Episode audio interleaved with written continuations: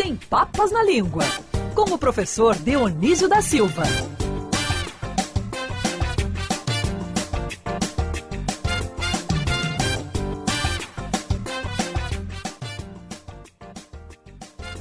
Grande professor Dionísio da Silva, muito bom dia para você, tudo tranquilo, professor? Meu querido Rodolfo Schneider, você maltrata muito quem te ama, todo mundo sabe, a Ágata, o Cristiano e eu sabemos. Bom dia, Ágata. Bom dia, Cristiano. Bom dia, Bom dia professor. querido. De volta, hein? Filho pródigo aqui pro meu programa, hein? Viu, professor? Vai chover, hein? Você sabe que os ouvintes que te adoram, não vou jogar essa, essa bola fervendo no seu colo, né? Essa batata quente, mas o Luizinho Campos, que adora a tua coluna, falou: Rodolfo, se não for hoje, mas no próximo dia, é, pede para o professor Dionísio explicar a expressão Fulano levou bola nas costas. Né? Maravilhosa virou, expressão. Virou, é boa, né? É boa, né, professor? Vamos deixar. É, não vamos ocupar o programa hoje, mas ela é muito boa e merece um programa especial, né? O, a metáfora do futebol que veio para a vida. E Rodolfo, querido, ontem eu estava a caminho da Biblioteca Nacional, passei a tarde hum. lá numa reunião de trabalho muito proveitosa, aliás, e de repente sai uma pessoa muito elegante, alta, olhos azuis, um homem de uns sessenta e poucos anos, e disse: Professor Dionísio, é o senhor? E era o. Nilton Vasconcelos, Nilson Vasconcelos, que é meu é, nosso ouvinte, nosso ouvinte, e começamos um papinho. Lamentei que fosse tão rápido, mas como a Band é ouvida nessa cidade é uma coisa impressionante. É impressionante. Por falar na Biblioteca Nacional, o professor vai adorar. Agatha, que gosta de história também, Pinho, e os nossos ouvintes. A gente gravou um canal livre que em breve vai ao ar, com talvez. É acho que o maior, se não o maior, um dos maiores historiadores da nossa história, da nossa, da nossa historiografia atual, José Murilo de Carvalho. Querido, mora hoje no Flamengo, no Rio de Janeiro, na Zona Sul. Uma pessoa muito especial que nos deu a honra de gravar um programa a propósito dos 200 anos da independência.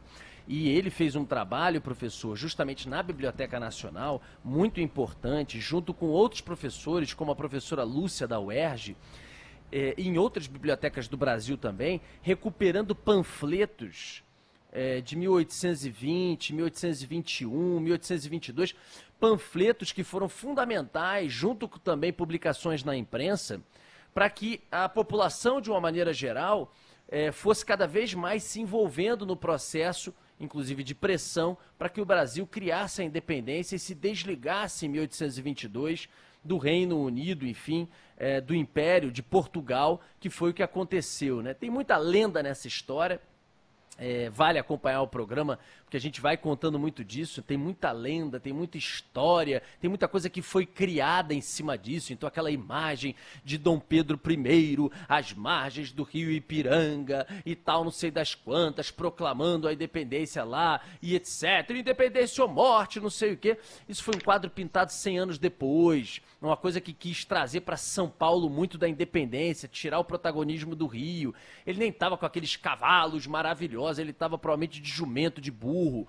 Né? Ele não estava com aquelas roupas lindas, etc, etc. Ele estava, inclusive, com desinteria à época, tendo que ir direto no próprio Rio Ipiranga ali para poder fazer suas necessidades. Tem mil coisas, mas a verdade é, esses panfletos descobertos pelo José Murilo de Carvalho, junto com outros professores, eles são fundamentais, porque foram espalhados, inclusive com o fim da censura prévia que existia contra a imprensa em 1821, um ano antes da independência, eles foram fundamentais para espalhar os pensamentos, né? As pessoas, os que podiam escrever e ler, os que não podiam ler, você tinha pessoas que liam os panfletos e os textos da imprensa defendendo a independência junto a Portugal e eles eram lidos assim em praça para as pessoas. Então é um trabalho muito bonito feito sobre a nossa história, vale a pena acompanhar, professor. Tenho certeza que você vai gostar e muito.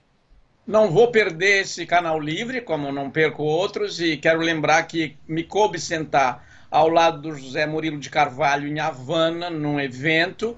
Eu aprendi mais, quero mandar um grande abraço para ele aqui, ao, aliás, por meio da Band News, é, porque aprendi mais sobre alguns assuntos é, ouvindo José Murilo ali do que prestando atenção aqui vai uma fofoca, né? Uma pessoa que fazia uma intervenção muito chata e eu fiquei ali cochichando com José Murilo de Carvalho. Gostei muito, mas não precisava falar mal do, do, do cara que fez a conferência para elogiar o Zé Murilo de Carvalho.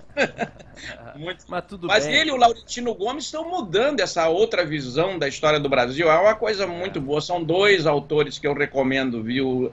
É, também, é, Rodolfo, querido. Parabéns, é verdade. Entrevistamos o Laurentino outro dia, uma grande figura. Acaba de lançar mais um volume sobre a escravidão. E isso que o professor Dionísio falou é absolutamente verdade. O quanto que ele traz informações novas, pesquisas, foi a Portugal, desmistifica um monte de coisa e mostra o que foi essa página lamentável e triste da história do Brasil relativa à escravidão. Professor, indo para nossa pauta, sem mais delongas, você vai trazer aí centro e centrão, a propósito do centrão ter voltado aí a baila, né? Aquela coisa do cara que foi para cima para provocar lá o Bolsonaro na saída do Palácio do Planalto, chamou ele de tchutchuca do centrão. É, de onde vem essa palavra centro e também o centrão, né? Que é, no caso, também uma palavra que representa esse grupo político do Congresso. Pois é, Rodolfo, nós estamos atentos a esta volta das palavras que de vez em quando irrompem aí na vida brasileira. E, e, o propósito dessa coluna é dizer: mas quando começou isso? Qual é este berço? De onde vem essa palavra? Centrão está aí no pedaço, não há candidato a presidente da República que não tenha que se pronunciar sobre o Centrão é, é, alguns jornalistas, inclusive, no meu modo de entender, um pouco submissos a esses temas, não levantam as questões essenciais, que são custo de vida, plano de governo, etc. É, fico nesta coisa do centrão. E daí, em defesa de quem diz que tem que falar do centrão, e tem que falar mesmo, mas não com tanta. Com, ocupando lugar de, de, de temas mais importantes, né, temas e problemas em defesa dessa gente, dessa, dessas pessoas que defendem isso, nós temos que, que levar em conta que o nosso tipo de poder no presidente da República, o, o presidente da República era quase um imperador até a Constituição de 1988. Agora ele não faz mais nada depois de 1988 sem passar pelo Congresso, não é? Então é, é por isso que a palavra está aqui. Mas, Rodolfo, o curioso é que esta palavra, e isso é uma curiosidade mesmo, no grego, kentron, que, vi, que virou centrum no latim, designava a ponta de, uma, de um agulhão, que se você colocava assim no meio do círculo, não é? Para traçar justamente o círculo com aquele compasso. Então é um ponto equidistante de todas as outras distâncias, porque está no meio ali da, da circunferência. Então, ele foi originalmente, serviu esta palavra, serviu originalmente para designar este aguilhão, esta ponta. E na raiz indo-europeia fica mais claro ainda, porque a raiz é picar alguma coisa para marcar. E concluindo essa minha primeira intervenção, por que, que veio, se tornou centro no português? e hoje é centro espírita, concentração, é, o sujeito é excêntrico, o nosso sistema é heliocêntrico, é porque o português é um latim mal falado, o latim culto mal falado. O, o romano chique falava, inclusive, mais grego nos ambientes cultos do que o próprio latim. Então se misturava muito quando os invasores chegaram na Península Ibérica é, se falava um latim já misturado, era um latim de marinheiros, de soldados, de escrivães também para fazer os documentos, mas não era esse latim chique, não é? E por é. isso que o centrum virou centro para nós. E neste caso, mais curioso ainda, ficou muito parecido com o latim, mas para designar outra coisa. Rodolfo, e daí vem essa coisa, porque é o aumentativo, né? É, é, é o aumentativo. Agora, interessante isso, professor. Nem sempre você tem uma lógica em cima da origem, né? Você tem variação que pode ser variação meio que do popular mesmo, de um para o outro, da hora de escrever. E não tem uma explicação, às vezes, ali teórica para a variação é, e para a viagem da palavra, né? Sim, hoje, por exemplo, eu acho que a, a tribo da Ágata aí deve dizer assim, olha lá, a muvuca, não diz mais o centro, o burburinho, ou como em Curitiba, a boca maldita, ali tem uma muvuca ali, é, quer dizer, as pessoas tá lotado, estão... lotou. Não, mas você também, professor, imagina, ainda bem que teve essa variação, porque você imagina, ah, o Pinho é o centro das atenções. Não tem, é melhor falar centro mesmo. Não, pode falar se quiser. Pode falar, que é o é, centro. Se você estiver fazendo propaganda da vitamina, né? É, é, é verdade. É isso, a vitamina. E o, mas o, o, o aumentativo é curioso também, porque, por exemplo, alguns estádios não são mais chamados só é, estádio mineiro, é Mineirão, é. não é, não é o, o, o, quais são os outros aumentativos aí? O, o, o, nosso querido Pinho deve saber os todos. Ah, é, Mas o tem Barradão, um monte, Barradão, Barradão tem dois. É, é, o Engenhão, Engenhão, que a Agatha lembrou, é. que mudou de nome, Engenhão. virou Newton Santos, aí passou a ser Newton também, e por aí vai. Acontece, né? É, então, e o cent... por que o Centrão? Porque é, é, quando surgiu essa expressão? Ó, a palavra centro, Rodolfo, entra na língua portuguesa no século XV. No governo Sarney é que entra centrão, porque todos aqueles deputados que eram a maioria com quem o governo tinha que negociar é, é, era um número muito grande, então não dava de dizer só centro, era o centrão.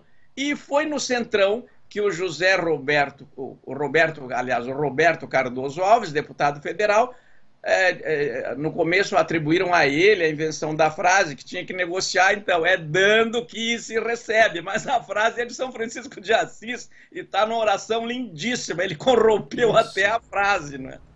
Aliás, se puder pegar, Agatha, porque também, né, como muito aconteceu aí nos últimos tempos na Igreja Católica, né, você passou a ter é, as músicas, né, as bandas é, que são formadas é, pelos próprios fiéis, né, dentro das igrejas. Essa música, essa oração de São Francisco, né, na voz, né, cantada, é muito bonita essa parte de que é dando e se recebe, é perdoando que se é perdoado, se é né, professor? É linda, Isso. linda. Essa música é maravilhosa. E antes da gente colocá-la, a gente coloca no encerramento da sua coluna, explica pra gente de onde vem essa coisa do é dando que se recebe, é perdoando que se é perdoado. E aí, professor? É, essa, eu gosto dessa oração de São Francisco, mas é a, é a minha segunda preferida. Eu gosto mais daquela da manhã, Senhor, no silêncio desse dia que amanhece, venho pedir-te a paz, a alegria, a força, quero olhar o mundo com os olhos cheios de amor, ser paciente, compreensível. sei de cor porque eu rezo todo dia, né? Mas não queria me gabar aqui, porque a gente não tem que ficar se gabando. Eu, eu tenho essa formação é, eclesiástica, como o ouvinte que me cumprimentou ontem na rua, o Nilson, tem militar. Hum. Então é uma é, tem essas coisas. Mas vem de São Francisco de Assis, que é um santo do século XIII. Ele mudou toda a igreja, não é? Porque ele disse que tinha que se aproximar dos mais pobres. Inclusive, Rodolfo, o assunto, uma palavra puxa a outra, é tão longo que o Papa Francisco se chama Francisco porque um cardeal brasileiro disse para ele: você pode escolher o nome agora. Ele, inclusive, estava em dúvida Podia ser Bento XVII, é. não é? é, é Pio XIII, é, Pio XIII, não é? é porque Pio XIII, aliás, a ex-presidente Dilma Rousseff já tropeçou outro dia e se referiu ao Pio XIII, que não existe, só no cinema. É, então, ele, ele, o, o cardeal Dom Yumes, né, falou: escolhe Francisco, que assim você dá um sinal que a igreja se aproxima dos pobres. E o São Francisco chamou a, os fiéis, eh, deu esse exemplo, né, se aproximou e começou a doar as coisas para os pobres e fazer com que o verbo de doar, de dar, fosse exercido porque você não dá só bens materiais, você dá atenção, dá carinho, dá acolhimento, enfim, todas essas metáforas, não é? E se você é. dá, você recebe. E se você nega, provavelmente, não sei o que é que te acontece, né? É, uma hora a conta chega. O nosso Saulo escreveu, Rodolfo, São Francisco de Assis, aproveitando a oração, é protetor dos animais. Ele que é também um protetor dos animais. Então coloca, por favor, Agatha, em homenagem ao nosso professor Dionísio da Silva, a oração de onde ele tirou um trecho hoje para explicar a origem, por favor. É dando que se recebe.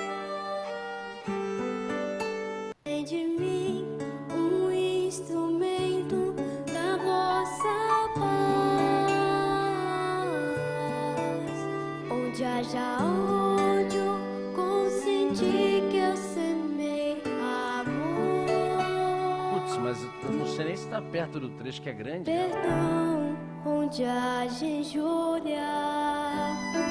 Fé, onde haja dúvida. Vai mais um pouquinho pra frente, Zé, porque é mais pra frente. É, não sei. É essa mesmo? É essa.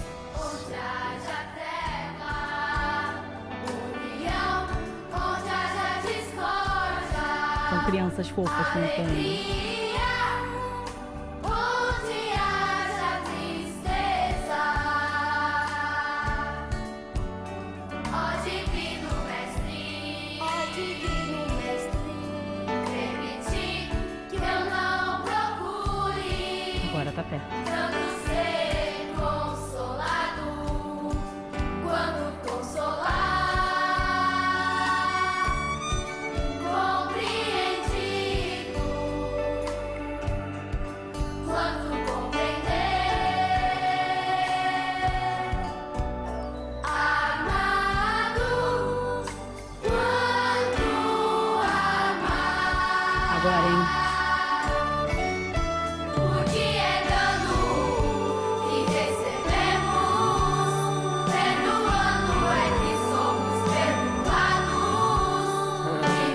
Bonito esse coral, né? Esse coral das crianças tá lindo, né? Aí uma alteração, professor, um pouco naquela oração assim original, né?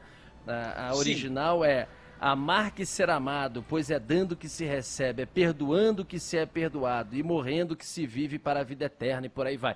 Mas de qualquer maneira, você tem muito disso também, né? Eles vão aí variando, até para ficar uma coisa ainda mais bonita ou nova, numa nova versão. O conceito de uma maneira geral, né? O significado de uma maneira geral, que é o que vale, é o mesmo também. Querido professor Dionísio, que saudade de você. Obrigado pela participação mais uma vez aqui no programa. Olha, é dando que se recebe, é dando atenção que se recebe, viu, Rodolfo, querido? É, eu queria dizer por final, né, Rodolfo, por fim, é, ao me despedir de você, da Ágata, do nosso que- Cristiano, dos ouvintes, dizer o seguinte: o Roberto Cardoso Alves, deputado federal, ao fundar o Centrão lá no governo Sarney, ele usou essa oração de São Francisco de um modo muito inadequado, porque ele usou uma coisa bonita, generosa, para designar aquele sistema de trocas de apoio e, tro- e transformou esse verso num negócio, mas não é um negócio, é uma oração, não tem nada de comercial. né? Valeu, querido Assim professor, um abraço. Eu não quero falar Muito obrigado, muito mais com muito você, obrigado, não, um porque o teu Internacional deu uma chinelada no meu Fluminense, entendeu? Então eu não quero nem estender nossa conversa, que eu tô triste com você. Ontem eu Tchau, torci por professor. vocês, estava muito bonito o jogo. Tchau, tchau. Valeu, querido, um abraço.